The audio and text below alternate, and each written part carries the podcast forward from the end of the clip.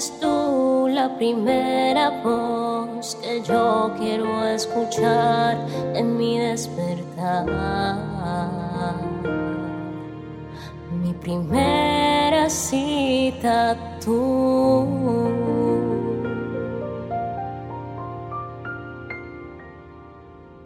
porque mi primer encuentro es contigo, Espíritu Santo. Dios te bendiga en esta mañana. Damos gracias a Él por tu vida, por tu disposición, por las nuevas fuerzas que te da, por tu familia y por todos los milagros que Él está por hacer, todas las promesas que está por activar en tu vida. Mi nombre es Isabela Sierra Robles y te doy la bienvenida a un nuevo encuentro devocional.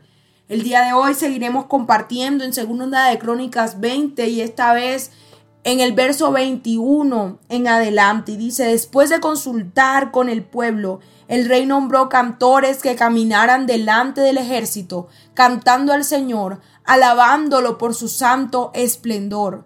Esto es lo que cantaban. Den gracias al Señor, su fiel amor perdura para siempre. Cuando comenzaron a cantar, y a dar alabanzas, el Señor hizo que los ejércitos de Amón, de Moab y del monte Seir comenzaran a luchar entre sí. Los ejércitos de Moab y de Amón se volvieron contra sus aliados del monte Seir y mataron a todos y cada uno de ellos. Después de destruir al ejército de Seir empezaron a atacarse entre sí, de modo que cuando el ejército de Judá llegó al puesto de observación en el desierto, no vieron más que cadáveres hasta donde alcanzaba la vista. Ni un solo enemigo había escapado con vida. Ni un solo enemigo había escapado con vida. ¡Wow!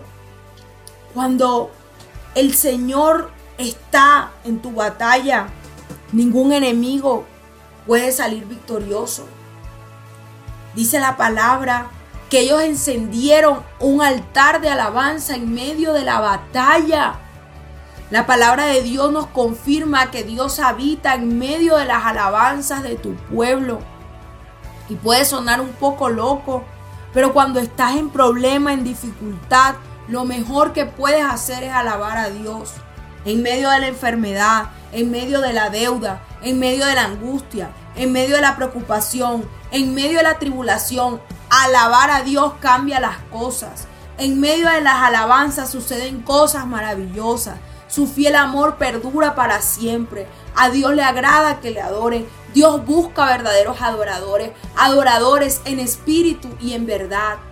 Y aunque no te sientas con fuerza, enciende la alabanza. Aunque tengas miedo, enciende tu alabanza. Cuando el pueblo comenzó a caminar alabando a Dios, cantando de su fiel amor, el ejército enemigo empezó a sentir confusión y dice la palabra que se empezaron a matar unos con otros.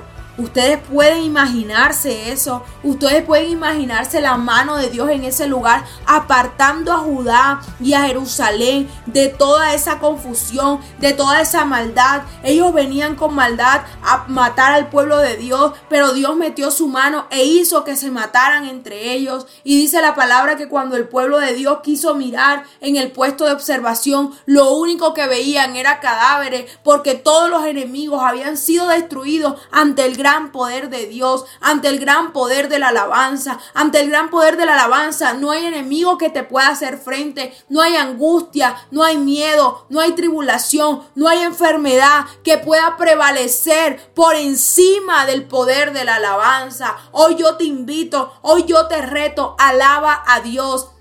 No importa la circunstancia, alaba a Dios y te sorprenderás por la victoria que viene, porque ni siquiera sabes cómo Dios va a actuar.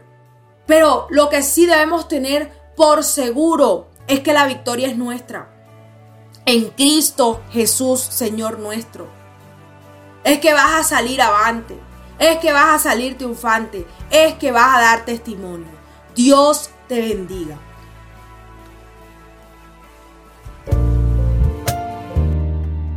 Al compartir este audio, la palabra de Dios tocará más y más corazones. Recuerda seguirnos en nuestro canal de YouTube, Hablemos de lo cotidiano, en Instagram y Facebook como Isabela Sierra Robles. Dios te bendiga.